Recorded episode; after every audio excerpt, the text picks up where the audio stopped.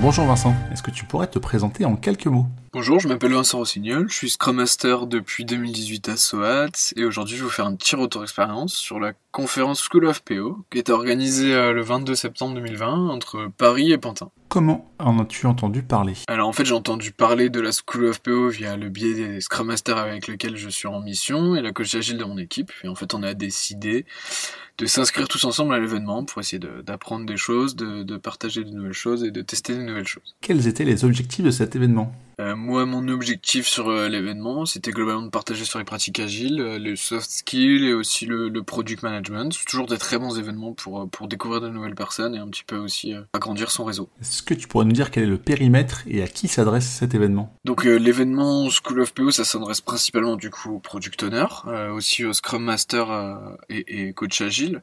En fait, ce qui est assez intéressant, c'est qu'avant tout, il permet de, de, bah, de prendre du recul sur, sur les pratiques sur les pratiques de chacun. Donc même pour des développeurs ça peut être euh, intéressant pour un peu qu'on s'intéresse à l'organisation du travail. Comment était-il organisé? Alors l'organisation de la School of PO, en fait, c'est un petit peu adapté du coup au, contexte. Et ce qui était assez intéressant, c'est que le matin, on a fait des différents groupes de discussion. Euh, on a marché en fait du cimetière du Père Lachaise jusqu'à la cité fertile à Pantin. Euh, on est passé par euh, les buts de Chaumont, la Villette, et on était par petits groupes de 10 personnes. On nous a distribué des questions sur le product ownership, sur le rôle de product owner, sur l'agilité en règle générale, et la construction d'un produit aussi.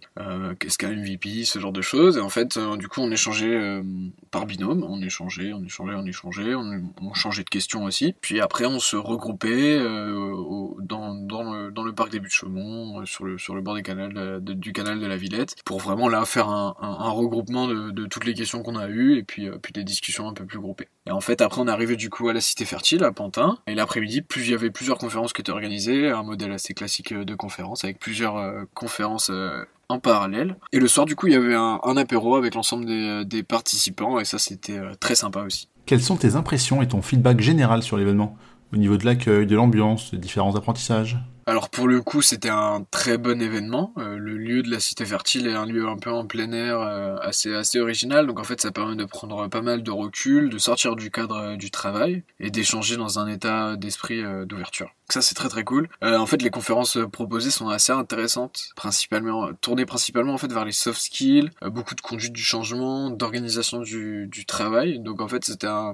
je m'attendais à peut-être un peu plus de, de product management, mais finalement, c'était euh, un peu plus haut niveau c'était pas plus mal. et vraiment, c'était un événement qui était extrêmement intéressant et avec une super adaptation due au contexte. Pourrais-tu nous parler de ta conférence préférée? Alors en fait j'ai eu deux conférences euh, un peu coup de cœur de deux choses que j'ai vues qui m'ont vraiment euh, vraiment beaucoup plu. Tout d'abord il y avait euh, une conférence de Célia Audan qui est ancienne directrice de la user experience chez Epic Games, donc le développeur de jeux vidéo de, de, de Fortnite. Elle a aussi travaillé pour Ubisoft, elle a travaillé pour LucasArts.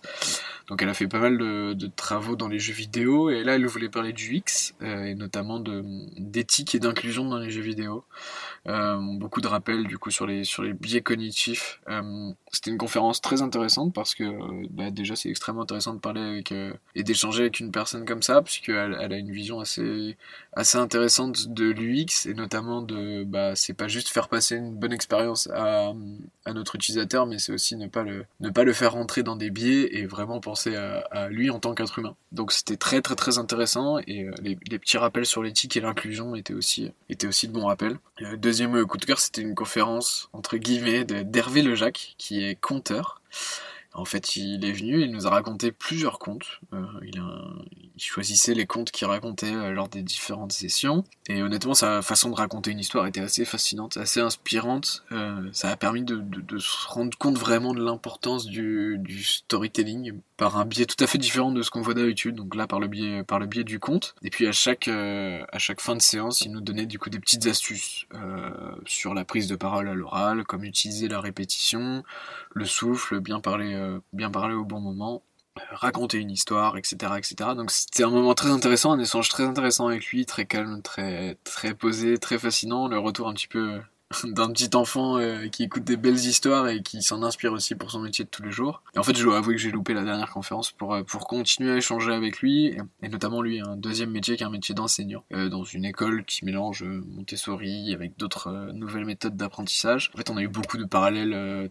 très intéressant avec moi mon rôle de, de Scrum Master aujourd'hui. Est-ce que tu aurais des conseils à donner pour ceux qui aimeraient tenter l'aventure? Alors pour ceux qui aimeraient euh, un peu tenter des choses que j'ai vues euh, là-bas euh, sans forcément y être allé, du coup en fait on m'a posé une question extrêmement intéressante lors de la première conférence. on nous posait la question de quelle est la dernière chose qu'on a mis en place qui a permis de, de rendre plus facile l'expérimentation au sein de l'organisation dans laquelle on évolue. Et bah autant expérimenter les choses on le fait, autant prendre du recul par rapport à ce cadre de l'expérimentation, bah c'est quelque chose que j'avais pas forcément fait jusqu'à maintenant. Et en fait ça m'a permis de prendre du recul à moi sur ce moment-là. Et en fait c'était une question que je trouvais assez intéressante pour n'importe quel coach ou Scrum Master. J'ai aussi redécouvert le Popcorn Flow que j'avais entendu parler mais j'avais un peu, un peu oublié. Et là j'en ai entendu parler à nouveau. Et en fait c'est un, le Popcorn Flow c'est un cadre qui améliore et qui facilite euh, l'amélioration continue, qui permet d'un peu structurer la façon dont on gère l'amélioration continue au sein au sein d'une équipe. Et ça semble euh, assez intéressant euh, à tester. Et en tout cas dans mon contexte à moi on a, on a tout de suite trouvé ça très intéressant avec les Scrum Masters et la coach qui était avec moi. Merci Vincent.